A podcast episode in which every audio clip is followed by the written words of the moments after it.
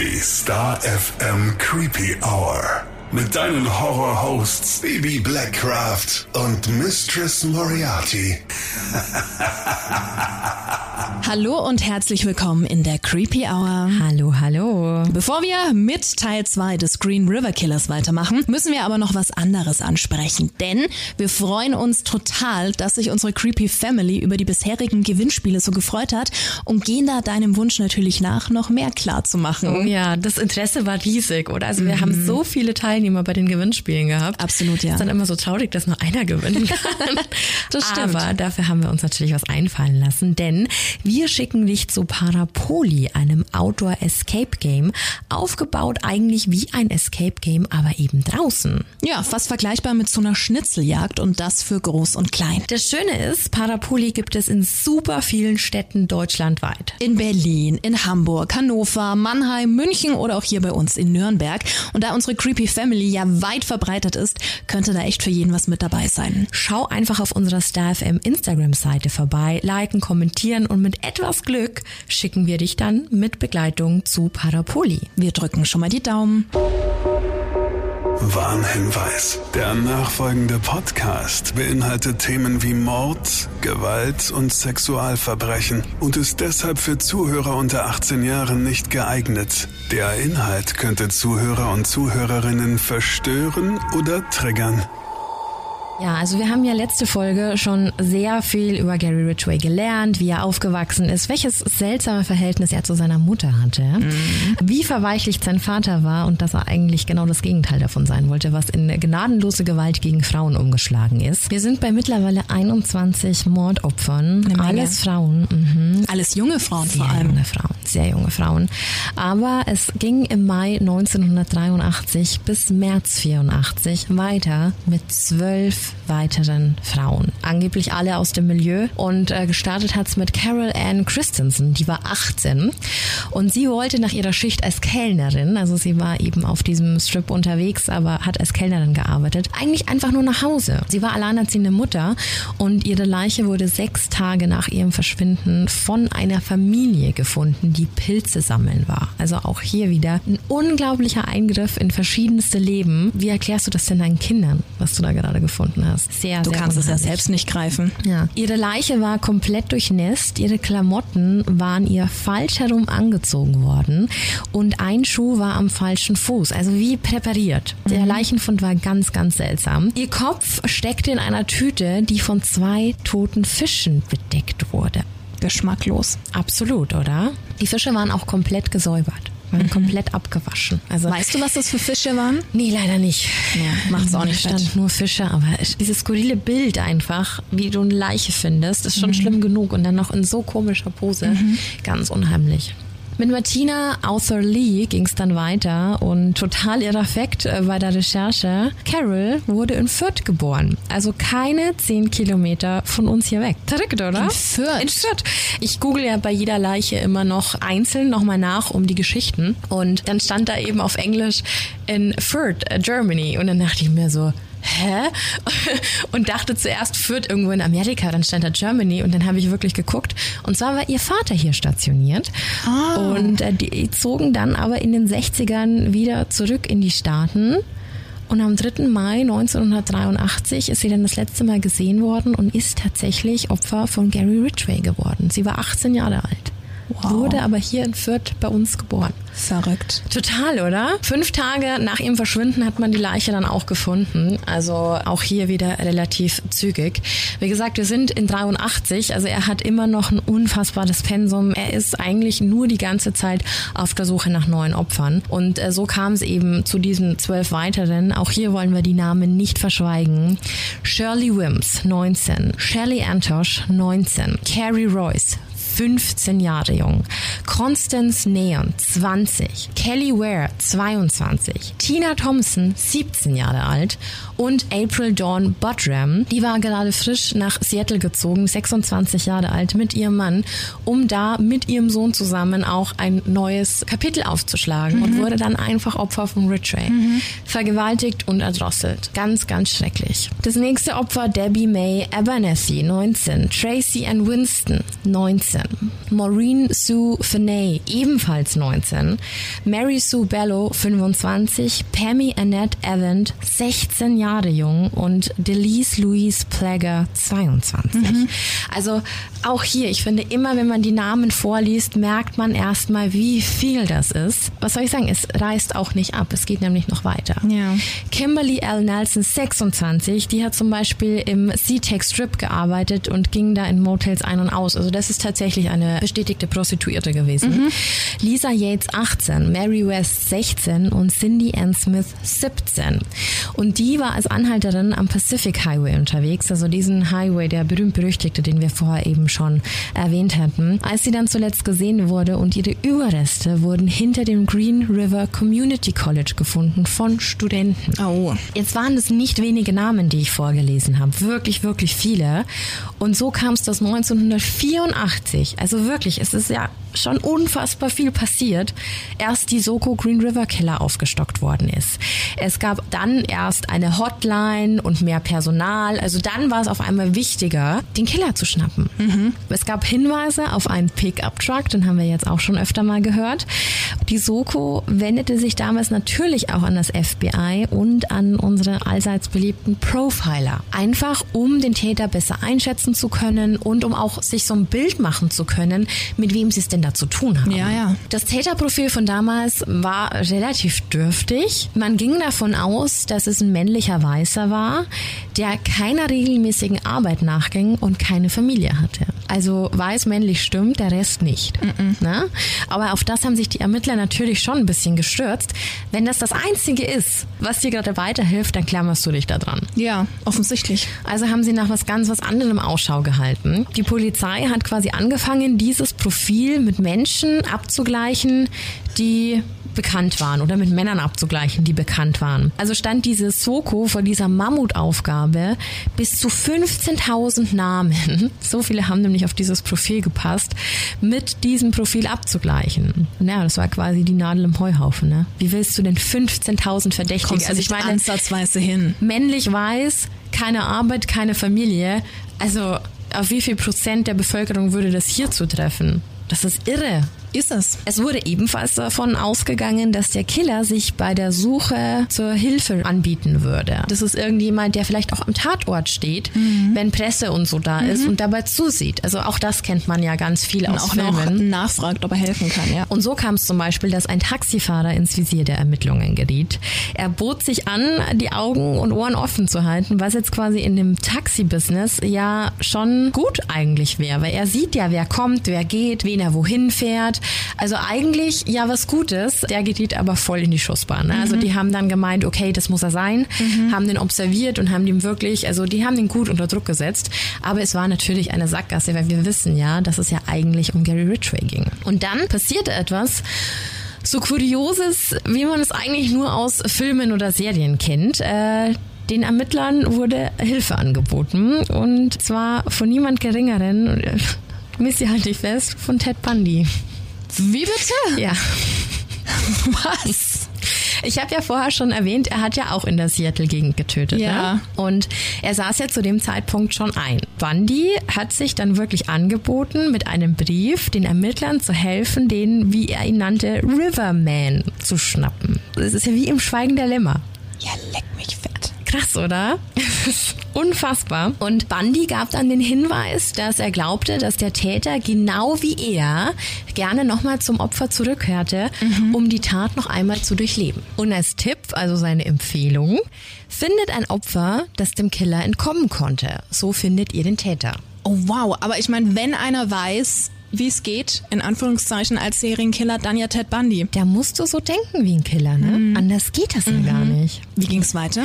Na, es gab tatsächlich zu diesem Zeitpunkt eine Frau, die entkommen konnte, Rebecca Garday. Und die hatte 1982 einen Flyer, mit dem sie, ja, ein Stück außerhalb fuhr. Also der hat sie quasi eingesammelt vom Strip. Mhm der wollte unbedingt aus dem Auto raus und in ein Waldstück. Und Rebecca weigerte sich zuerst und stieg aber dann doch aus und ist ihm gefolgt. Also wie gesagt, ich glaube, ihm kam dann schon oft zugute, dass er eigentlich gar nicht so gewaltbereit und äh, fies aussah, sondern halt eher durchschnittlich. Also ich ja. glaube, sie hatte schon ein sehr ungutes Gefühl, in den Wald zu gehen, aber dachte sich dann ja, okay, ich brauche das Geld, dann gehe ich halt raus. Ne? Mhm. Und nach eigenen Aussagen von ihr wurde der Typ dann richtig, richtig laut, sobald die in dem Wald waren und richtig aggressiv und hat Rebecca dann auch am Hals gepackt und hat mit aller Macht versucht, ihr die Luft abzudrücken. Rebecca hat sich gewehrt und hat ihn auch gebissen und konnte sich tatsächlich befreien und weglaufen. Ne? Ein Glück. Die entkam wirklich Ridgway. Und erst zwei Jahre später ging sie damit zur Polizei, also 84. Und die Polizei hatte zu dem Zeitpunkt ja auch Akten von allen strafkundigen Freiern und von allen, die ja irgendwie so ein bisschen in diesem ganzen Wust an möglichen Verdächtigen drin waren. Ja. Und äh, baten sie darum, halt einfach mal so einen Blick drauf zu werfen. Und jetzt waren das ja unfassbar viele, aber wir erinnern uns, Gary Ridgway wurde ja schon mal auffällig, als er diese Prostituierte auf den Lamm gegangen ist, die ja eigentlich Polizistin, die Polizistin war. war ja. Deswegen war der in den Akten. Gut und so. siehe da, sie erkannte ihn. Oh. Sie hat auf Ridgway gezeigt. Und sie hat gemeint, das war er. Als Angestellter und Familienvater passte das ja aber eigentlich gar nicht ins Profil. Ne? Also irgendwie war das äh, schon ein bisschen komisch. Und äh, Ridgway wurde dann auch befragt, aber er hat behauptet, sie hätte ihn gebissen und deswegen hätte er zugedrückt. Also er hat quasi diesen Fakt, dass sie ihn gebissen hat, umgedreht und zu dem gemacht, wie er es gerade gebraucht hat, damit seine Geschichte logisch wirkt. Aber ganz ehrlich, als ob, also ich meine, du kannst doch einen Biss nicht mit Erwürgen gleichsetzen. Nein. Nein, und das haben die Ermittler tatsächlich auch ein bisschen so wie du gerade und haben wirklich Druck gemacht. Also erstens mal standen die selber ja total unter Druck, jetzt irgendeinen Verdächtigen mal ranzuschaffen. Dass sie dann wirklich gleich Ridgway in der Zange hatten, wussten sie damals ja. ja nicht. Also haben sie angefangen, richtig Druck auf ihn auszuüben, aber Gary war das scheißegal. Den tangierte das überhaupt nicht. Zahlt dich fest, der hat sogar einen Lügendetektortest bestanden. Nein. Ja, das ist Wahnsinn, oder? Ist nicht bekannt wie? Ich habe mal recherchiert, wie sowas funktioniert und der Trick bei der Geschichte ist, normal kann man Gefühle halt wie Schuld oder Reue nicht verbergen. Ne? Also deswegen der normale Lügendetektortest, der stresst dich und dann schlägt das Ding aus. Wenn dir aber sowas wie Reue und Schuld absolut scheißegal ist, was zum Beispiel beim Psychopathen der Fall ist, dann schlägt das Ding nicht aus. Macht natürlich Sinn. Mhm. Nachvollziehbar. Und das Verrückte ist, dass er einfach währenddessen auch immer noch gesagt hat, Leute, sehe ich etwa wieder Green River Killer aus? Ich habe also ich einen Sohn. Euch. Das musst du dir mir vorstellen. Wow. Und also, ich finde es so dreist. Also erstens, dass du da schon sitzt, ich würde ich würd Blut und Wasser schwitzen. Wenn mich jemand an so einen Lügendetektor-Test anschließen würde und ich wüsste, ich wäre schuldig, war dem alles scheißegal. Auch jetzt? Also wir haben ja nichts angestellt und ich möchte trotzdem nicht an das so einen Das ist trotzdem voll die Stresssituation. Weißt du? Mhm. Wahrscheinlich, wie ist Ihr Name? Bibi. Dü, dü, dü. so ungefähr, ja. ja. Naja, also wie gesagt, er stand eben im Fokus der Ermittlungen und hat eben immer wieder solche Spitzen gesetzt und meinte, come on, ich sehe doch überhaupt nicht so aus.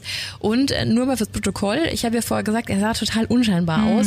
Groß war Gary halt auch nicht. Der war halt 1,78 und schmächtig. Also wie stellst du dir denn jemanden vor, der im Monat vier bis fünf Frauen umbringt? Na, eher bullig und breit und groß. Ja, jemand, der halt auch dann was wegschleppen mhm. kann oder, oder einen Körper wegschleppen mhm. kann, aber doch nicht so einen 1,78 schmächtigen Typen. Eigentlich nicht, nee. Ja. Na, siehst du mal, aber so täuscht das. Don't judge a book by its cover, huh? True. True. Nun gut, also er blieb trotzdem äh, auf der Verdächtigenliste, Gott sei Dank. Er war weiterhin im Kreis von 15 Hauptverdächtigen. Also es gab auch noch andere, die auf dieses Profil gepasst haben, die sie auch befragt haben. Aber Ridgway war mit auf der Liste. Ich meine, es haben zwei Sachen gepasst. Er war freier, aktenkundig und er hatte einen Pickup-Truck. Also zwei Sachen, die schon mal passen. Plus er wurde schon mal mit einer Vermissten gesehen, die ja aber bis zu dem Zeitpunkt ja nicht gefunden worden ist, mhm. die Leiche. Ja, ich weiß nicht. Es, es gab schon viele, viele Indizien. Ne? Es hat ihn aber nicht aufgehalten zu morden. Also ihm war das wirklich komplett egal. Und wie vorher schon erwähnt, gingen die Morde bis 84 Jahre weiter. Und das war inmitten dieses Verhörs. Mhm. Normalerweise müsste dir doch der Arsch auf Grundeis gehen. Normalerweise schon, ja. Ja. Und dann, plötzlich, zwei Jahre nichts. Gar nicht. Zwei Jahre pausiert? Zwei Jahre. Ja. Zuerst ein Pensum von vier bis fünf Frauen und dann nichts mehr. Zwei Jahre. Und es gab weder Leichenfunde, es, es gab nichts. Das lag aber wohl nicht daran, dass Ridgway einfach aufgehört hat zu morden. Der fuhr einfach teilweise bis 250 Kilometer, um die Leichen verschwinden zu lassen. Also so munkelt man zumindest. Okay. Die Anzahl, die Gary Ridgway zugibt, liegt bei 71. Die bestätigten Mordopfer bei 49. 71. Yes. Und in diesen zwei Jahren ist anscheinend da ganz viel passiert. Er ist auch wirklich immer lange Strecken gefahren, um teilweise zu sehr, sehr stark verwesten Leichen zurückzukehren, mhm. um dann Knochen zu entfernen. Also für das, dass er eigentlich kein helles Bürschchen war, hat er alles dafür getan, um die Ermittler zu verwirren bis zum Get-No. Also der ist da hingefahren, hat Knochen mitgenommen, damit diese Leichenteile nicht identifiziert werden können. Also das musst du dir mal vorstellen dass es zwei Jahre lang so funktioniert hat. Was hat er mit den Knochen gemacht? Ist das bekannt? Der hat die teilweise überall verstreut, der hat die dann woanders, woanders vergraben. Mhm, also das hat alles gar keinen Sinn mehr gemacht, das zu rekonstruieren. Also ja. ist ja auch klar. Ich meine, wir sprechen ja immer noch auch über die 80er. Ja. Ne? Also nichts mit DNA-Tests oder sonstiges. Die haben zwar immer Gott sei Dank sehr, sehr viel gesichert und auch eingefroren an Spurenmaterial, aber es gab noch kein Verfahren, das ihnen irgendwie weitergeholfen hätte. Mhm. Da sind wir heute ja in einem ganz anderen Stadion. Das nächste offizielle Opfer war dann die 19-jährige Patricia Bartzak und ihre Leiche wurde auch wieder erst Jahre später gefunden, nämlich 1993. Also wir kommen wirklich schon in die 90er mit rein. Verschwunden ist sie 86. Mhm. Also wie gesagt, 84 war diese Mordserie, dann zwei Jahre nix und jetzt kommen wir eben im Jahr 86 an. Am 7. Februar 87 wurde dann damals die 19-jährige Roberta Hayes beim Verlassen des Gefängnisses von Portland gesehen. Also die hat eine Strafe abgesessen, ist raus und wurde wirklich beim Verlassen des Gefängnisses das allerletzte Mal gesehen. Die Leiche von ihr hat man 91 gefunden. Auch so spät. Auch so spät.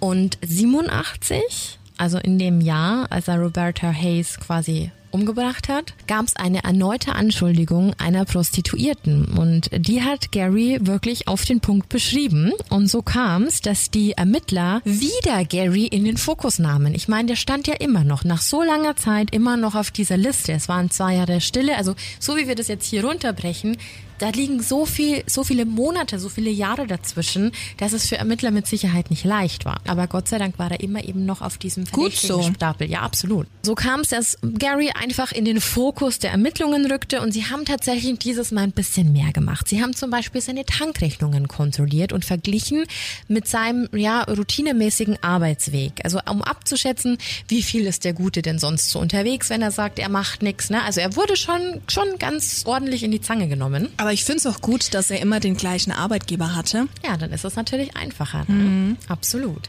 Und äh, siehe da, es gab natürlich Auffälligkeiten, weil die Rechnungen und der Verbrauch waren einfach viel zu hoch. Also er muss eigentlich jeden Tag anderweitig unterwegs gewesen sein und das gab er ja nicht zu. Ist ja klar, wenn der da hier den Pacific Highway hoch und runter fährt. Kannst du höchstens mal sagen, okay, ich habe einen Wochenendtrip gemacht, ja. aber da gab es ja dann auch keine Beweise. Ja. Und das führte dann allerdings dazu, dass es tatsächlich endlich einen Durchsuchungsbeschluss gab und sie haben sein Haus auf den Kopf gestellt. Und jetzt möchte man meinen, wenn er da schon die ein oder andere Dame umgebracht hat, sollte man was finden. Aber nein, sie erhielten zwar eine Speichelprobe von ihm, was zum damaligen Zeitpunkt, wie ja schon gesagt, relativ egal war, weil was sollten sie denn testen? Sie haben es sichergestellt, aber sie konnten nicht damit Nichts, arbeiten. Ja, davon und, ausmachen. Hm. Genau, aber sie haben die Probe eben eingefroren, was später noch ganz, ganz wichtig war. Die Hausdurchsuchung ergab nichts, keine Beweise, keine Spuren, nichts. Gut, aber du hast vorhin ja auch erzählt, dass er immer alles ganz fein Exakt. säuberlich weggeschafft hat, dass da keine Spuren sind. Putzfimmel hat er gehabt mhm. und das hat ihm da tatsächlich geholfen. Auch der Spind in seiner Arbeit wurde durchsucht. Ich muss wieder an Kemper denken, der ja, nein, Dama war es, ne, der mit dem Kopf in die Arbeit ging. Stimmt, ja. ja. Bei ihm war nichts zu finden, aber tatsächlich ging das Gerede dann natürlich los. Ich meine, wenn du eine ewig andauernde Mordserie in deiner Stadt hast und dann taucht die Polizei auf, um den Spind deines Kollegen zu durchwühlen, Haben die Kollegen natürlich schon angefangen zu spekulieren, ob er denn dazu imstande sei. Was da denn los ist, Total. natürlich. Da werden ja auch alle neugierig und du machst dir ja dann auch Sorgen um dein Umfeld, um deine. Kollegen. Also da kommt ja dann jeder ne? So ist drauf. es. Ja. Und wir haben ja vorher auch von dem Schmuck gehört, den Mhm. er den Frauen abgenommen hat. Und das war nicht das Einzige. Es hat nicht nur seine, seine Kolleginnen ausgestattet, sondern äh, gewieft wie er war, hat er immer wieder so Hofflohmärkte veranstaltet in seinem Garten. Mhm. Und was da sehr seltsam war, also die Nachbarn haben das dann im Nachhinein, im Nachhinein ist man ja immer schlauer, ähm, so ein bisschen berichtet, dass es immer sehr komisch war, dass er so viel Mädchenschmuck und Schuhe hatte. Also die, diese Flohmärkte waren total beliebt, weil er immer super viel Zeug hatte. Ja. Aber zu fragen, wo das herkommt, hat sich dann damals auch keiner getraut. Und es war halt auffällig viel Mädchenzeug. Ja gut, eine Frau gab's nicht. Man hätte vielleicht noch annehmen können, eine Schwester, eine Cousine, ne? Oder, oder sonst Aber jemand. so hat er das einfach losgebracht. Der hat einfach die Beweismittel in der Nachbarschaft verkauft. Verkauft. Er hat sie nicht mehr verschenkt, er hat es verkauft. wow. Ja. Sehr dreist.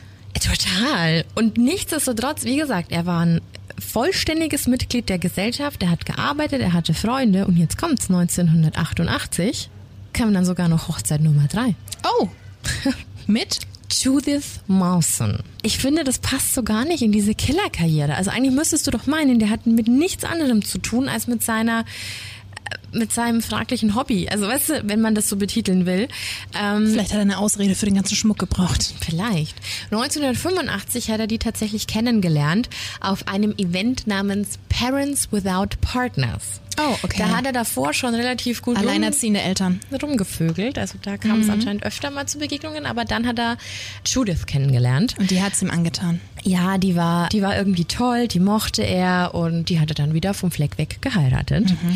Und äh, Judith fand ihn, und jetzt halte ich fest, total sanft und verantwortungsbewusst und strukturiert. Und sie schätzte es auch total, dass er seit 15 Jahren dieselbe Arbeit hatte. Und bevor sie zu ihm zog, hat er sogar noch das ganze Haus renoviert für sie. Also er war sehr zuvorkommend. Und was Judith auch gefiel, was ich total äh, paradox finde, die Schwiegermutter. Die Schwiegermutter, die ja nach wie vor immer noch guckte, was macht er, wo geht sein Geld hin, die teilweise noch Klamotten für ihn gekauft hat, ne? Also zu diesem Zeitpunkt. Die verstand sich total gut mit ihr.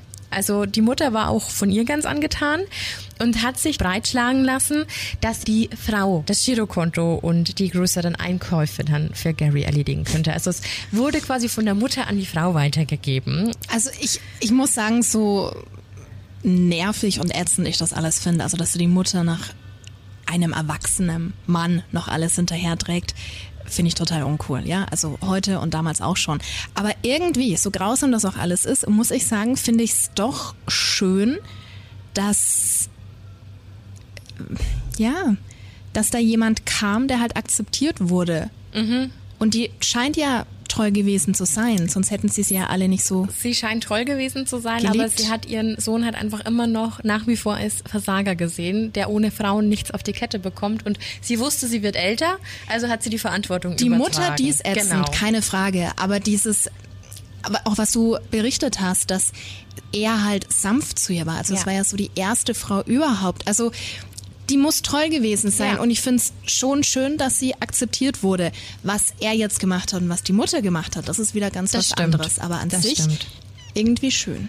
Ja, So ein bisschen. Und das soll angeblich auch laut seinen Angaben der Grund dafür gewesen sein, dass er plötzlich aufgehört hat zu morden. Es wird aber trotzdem vermutet, dass er es nach wie vor noch gemacht hat, nur dass er eben weiter weggefahren ist. Also Ja. so wie in den zwei Jahren, Steckt als es still dran. Mhm. um ihn wurde, auch schon gemacht hat. Aber trotzdem irgendwie schön, dass er sowas behauptet hat. Ja. Ne? Also dass er sagt, hey, dann hat alles gepasst, dann musste ich nicht mehr morden. Nichtsdestotrotz konnte er es dann irgendwann doch nicht mehr sein lassen und ist wieder in sein altes Muster verfallen. Und das nächste Opfer wurde Martha Reeves, eine 36-Jährige, die am 5. März 1990 verschwand und ihre Leiche fand man dann am 20.09. desselben Jahres. Also die erste in dem Alter, oder? 36? Die erste, deutlich älter. Ja. Dadurch, dass die Morde aber quasi immer weniger wurden und die Beweise ja auch sehr, sehr dürftig waren, äh, begann die Suche nach dem Green River Killer mit dieser Soko, die wir ja vorher auch schon kennengelernt haben, allmählich halt einzuschlafen. Also auch aus jedem heißen Hinweis wurde irgendwie nichts und dieser ganze Fall drohte komplett einzuschlafen, was, wenn man die Opfermenge bedenkt, ein Unding ist. Ein Unding. Absolut.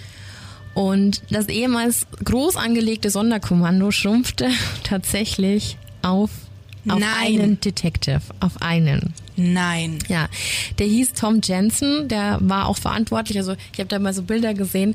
Da war ein Raum komplett mit Boxen, die halt mit Akten und sowas voll waren mhm. zu dem zu dem Fall. Und der blieb hartnäckig dran. Also er saß irgendwie, er saß da und wollte einfach Gerechtigkeit für diese Frauen, was ich unfassbar toll finde. Ein Hoch auf diese Leute. Ja, und also Tom Jensen, der hat es zu seiner Lebensaufgabe gemacht diese schrecklichen Taten aufzuklären und er wollte natürlich den Schuldigen verhaften. Ne? Also wenn jetzt mein Ursprung zurück ist, dann sollte das eigentlich äh, der Wunsch jedes Detectives und jedem, jedes Ermittlers sein, dass genau das ist, äh, du willst den Typen schnappen, der diese Scheiße macht. Logo. Ne?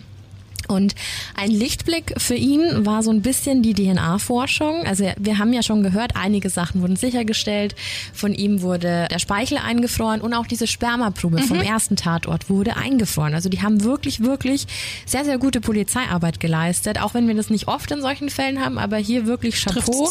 Das haben die wirklich gut gemacht. Und er war sich so sicher, dass er mit Ridgway den Killer hat. Mhm. Er war sich so sicher, aber was sollte er machen? Er hatte keinerlei Möglichkeiten und er hat auf den Tag hingefiebert, als diese DNA-Forschung so weit ist, dass man die Spucke mit dem Sperma abgleichen, abgleichen kann. kann, um dann zu beweisen, Gary Ridgway ist der Green River Killer. Und ja, zwischenzeitlich hat Gary aber sein Leben ganz unbehelligt von Gefängnisanzeige oder irgendwelchen Konsequenzen weitergelebt. Ich meine, wie gesagt, der Ermittler hat selber noch auf den Tag gewartet. Ja. Und ich glaube so Gary. Also ich glaube, irgendwann bist du an dem Punkt, wo du denkst, du kommst halt einfach damit durch. Ja. Vor allem nach so vielen Opfern. Wenn nichts passiert, wenn du schon im, im Fokus der Ermittlungen standest und trotzdem nichts passiert ist, dann, dann wirst du, glaube ich, ziemlich überheblich. Ziemlich. Im Januar 1998 hat er dann erneut gemordet. Patricia Yellowrope. Eine 38er, also wir werden älter. Ich weiß nicht. Gut, er wird ja auch älter, ne? Ja. Und deren Leiche hat man am 6.8.1998 entdeckt. Und das neue DNA-Testverfahren wurde im März 2001 in der Forensik des Staats Washington eingesetzt. Also wir kommen dem Ziel näher. Und die Spermaspuren an Chapman, wir erinnern uns, ganz, ganz erster Fall oder bei, den, ein, bei den ersten Fällen, genau. Mhm. Und Spuren an zwei weiteren Leichen sowie Ridgeways Speichel wurden endlich getestet. Also es konnte endlich getestet werden. Yay. Am 30. November 2001 wurde dann endlich bekannt, dass es ein Volltreffer war. Das ist gerade mal 20 Jahre her, ne? Ja. Wow. Also alleine, dass der einfach Anfang der 80er angefangen hat und 2001 wurde das dann erst bewiesen. Überleg dir das mal. Viel zu lange, ja. Viel zu lange. Gary Ridgway wurde verhaftet und zum Zeitpunkt seiner Verhaftung war er 52 Jahre alt und wohnte in Auburn im Bundesstaat Washington. Der Fall ist eigentlich der Beweis dafür, dass der noch so kleinste Hinweis aufgenommen und archiviert werden muss. Schließlich hat es wirklich 20 Jahre gedauert, aber es war gute Ermittlungsarbeit, sodass dann überhaupt Ridgway geschnappt werden konnte. Mhm. Also eigentlich wirklich ganz, ganz winzige, klitzekleine Beweise, die dann letztendlich dazu geführt haben, dass er endlich verhaftet worden ist. Wo heute der ein oder andere drüber lachen würde, Total. weil man halt sagen würde, hey, Speichelprobe, Spermaprobe. Total. Die Werte überlappen sich, wir haben ihn, ne? Ja. Aber damals war das ja ganz, ganz anders. Ganz andere Zeiten.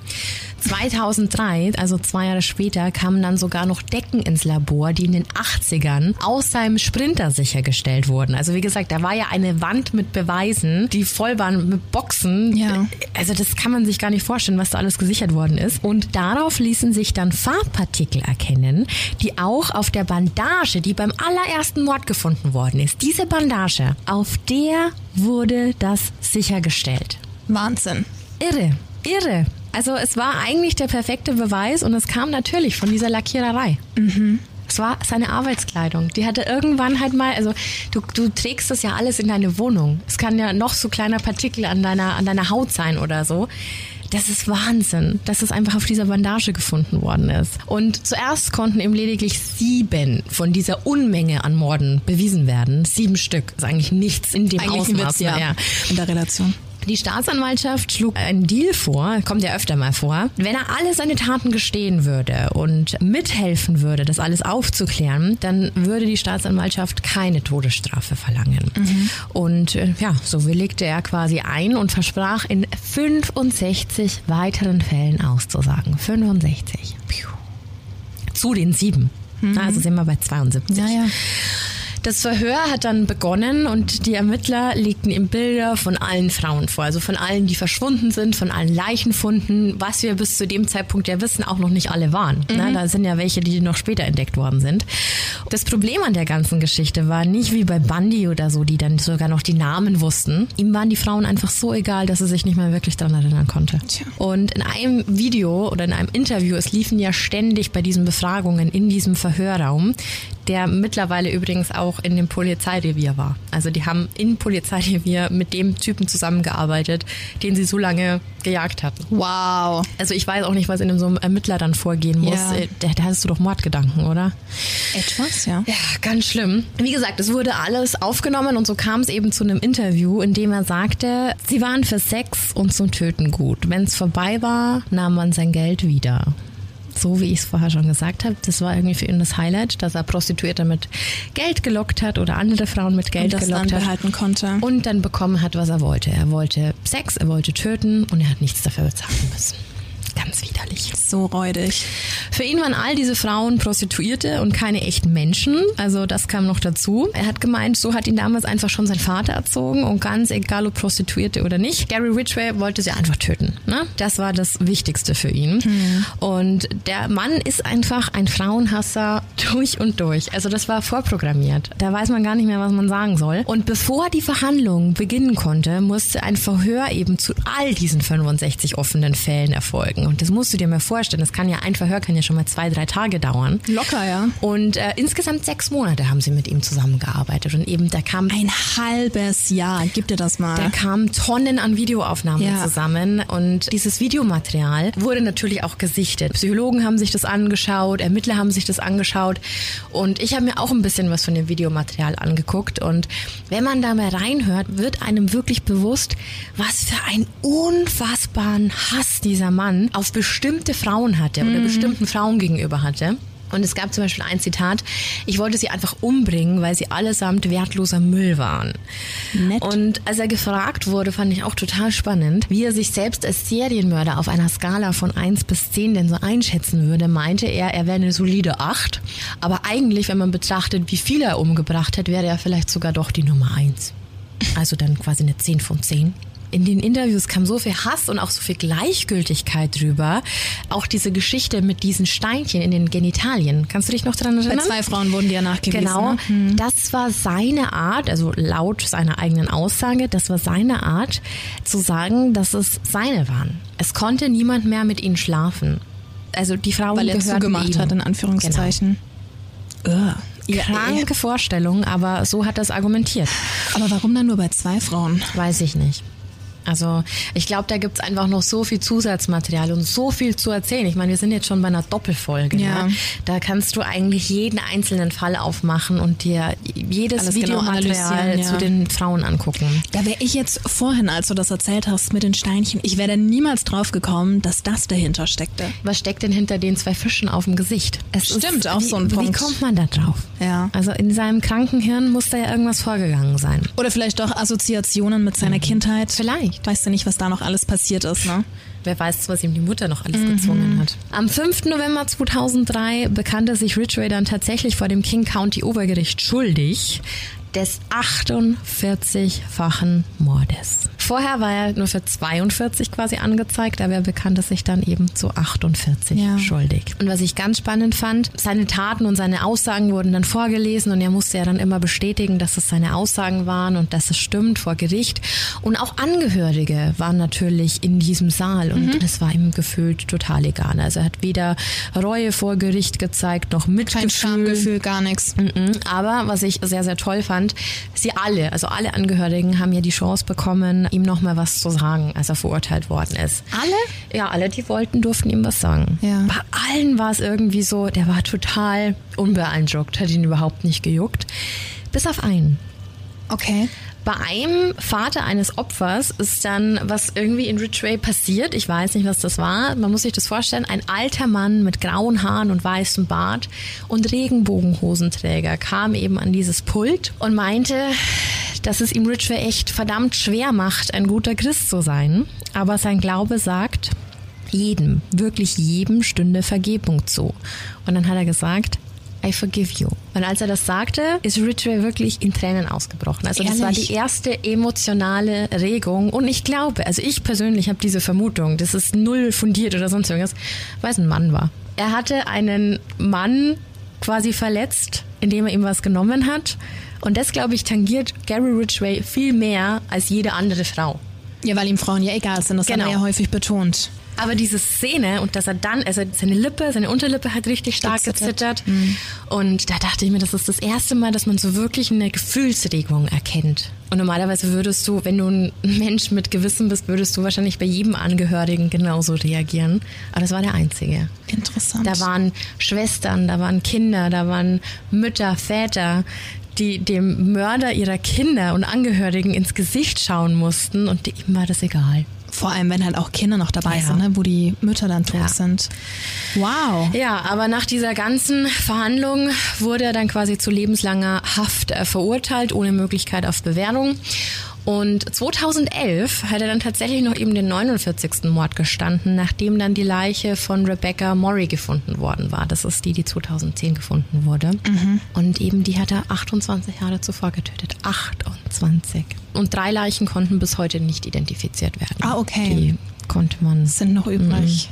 ist bestimmt auch eine oder zwei dabei gewesen, von denen er zum Beispiel auch die Knochen und die Zähne oder sowas entfernt hat. Heute ist Gary Ridgway 72 Jahre alt und verbüßt die Strafe immer noch in der Justizvollzugsanstalt des Staates Washington in Walla Walla. Sollten dich die Geschichten dieser Frauen interessieren und du mehr dahinter siehst, eben als diese, dieser typische Prostituiertenstempel, dann gibt's jetzt noch einen Tipp von mir, findagrave.com. Da gibt's äh, zu allen Frauen immer noch so kleine Geschichten, weil wenn die Verwandte haben, dann tragen die meistens Informationen über die Personen ein. Und da steht auch nochmal genau drin, wie Gary Ridgway die umgebracht hat und was die Todesursache war. Und ähm, ich finde es irgendwie schön, die Frauen einfach losgelöst von diesem Stempel eben der Prostitution zu sehen und einfach nochmal zu gucken, wer war eigentlich das Opfer und nicht nur eine Nummer oder irgendwie, ja, das war eine Prostituierte. Ich finde, das haben alle Opfer immer verdient. In Grundsätzlich. Jedem Fall. Egal Also- welchem Beruf sie nachgehen. Genau, also wenn du da mal nachlesen willst, ist diese Seite auf jeden Fall ein sehr, sehr guter Tipp. Das war die Geschichte von Gary Ridgway, dem Green River Killer. Eine lange Geschichte Ja. mit sehr vielen Infos. Erstmal vielen Dank, Bibi. Schon sehr, sehr, sehr geschmacklos, was der getrieben hat. Ja, vor allem es waren so viele und ich finde, das habe ich ja vor drei Folgen, glaube ich, schon mal erwähnt, dass du zu so vielen Mördern, Serienkillern immer ganz, ganz viel so Historie bekommst und wann ist was passiert und welche Opfer sind da und da gefunden worden und wie war die Kindheit.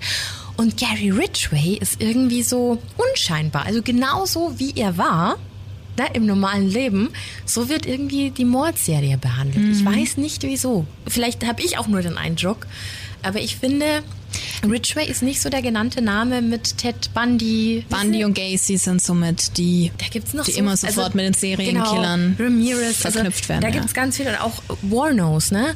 Aber er gehört irgendwie nicht in diese Riege gefühlt, was die Presse und so draus macht. Obwohl es ja eigentlich anhand der Zahlen Ja. schon so ist, ne? Hm. Umso wichtiger, dass wir hier in der Creepy Hour drüber sprechen. Du jetzt alle Infos zu ihm hast. Ein sehr Heftig. grausamer Mann. Ein sehr, sehr grausamer Mann. Gut, dass er weggesperrt ist. Mir jeden tut's Fall. nur, also was mich so an dieser ganzen Geschichte über diese ganzen Jahre hinweg so mit am meisten fertig macht, ist die Tatsache, dass er seinen Sohn ausgenutzt hat, um an Opfer zu kommen. Dieser arme, arme Junge Mhm. oder mittlerweile Mann, Ja, ich glaube, zu ihm gibt's auch noch Interviews, da kann man auch nochmal nachgucken. werde ich mal Wie er, nachschauen. wie er ja. dazu steht, aber ich glaube auch, dass man das wirklich lange verdauen muss. Vor allem, ich hatte am Anfang ja noch die Mutter gelobt und meinte, hey, wie toll ist das, ne? Selbst ja. nachdem sie sich getrennt haben, dass sie halt eben ihm den Kontakt zu seinem mhm. Sohn nicht verwehrt hat, was ich grundsätzlich immer ganz ja. schlimm finde. Ich meine, Gewalt und so ist wieder ein anderes Thema, ja. ne? Aber auch für die Mutter dann Jahre, Jahrzehnte später zu checken, oh mein Gott, welcher Gefahr habe ich mein Kind ausgesetzt? Ja. Und dann auch noch diese Aussage, naja gut, wenn er was gesagt oder gesehen hätte, ich hätte ihn umgebracht. Alter, das ist dein Kind. Er war auch noch mit einer Frau verheiratet zu dem Zeitpunkt, als der geschnappt worden ist. Und dann eröffnet sich da auf einmal für diese Frau diese Welt. Scheiße, ich war mit dem Green River Killer Eben, verheiratet. stimmt, das war ja die nette. Das ist die ja dritte. wie bei BTK. Weißt ja. du, du stehst da, hast einen Familienvater und auf einmal kommt raus, was der getrieben hat. Denkst du, das ist die Liebe deines Lebens, ja? Hey, nicht ja. vorstellbar. Opfer Voll. ist Opfer, aber es gehören ja dann auch noch die ganzen Angehörigen mhm. der Opfer hinzu, die Angehörigen des Killers. Ja. Der reißt so viele Leute mit in den Abgrund. Hunderte. Und äh, es ist Wahnsinn. Ja. Macht sehr betroffen. Wollen wir über nächste Woche sprechen? Ja, erzähl. Ich habe so viel geredet.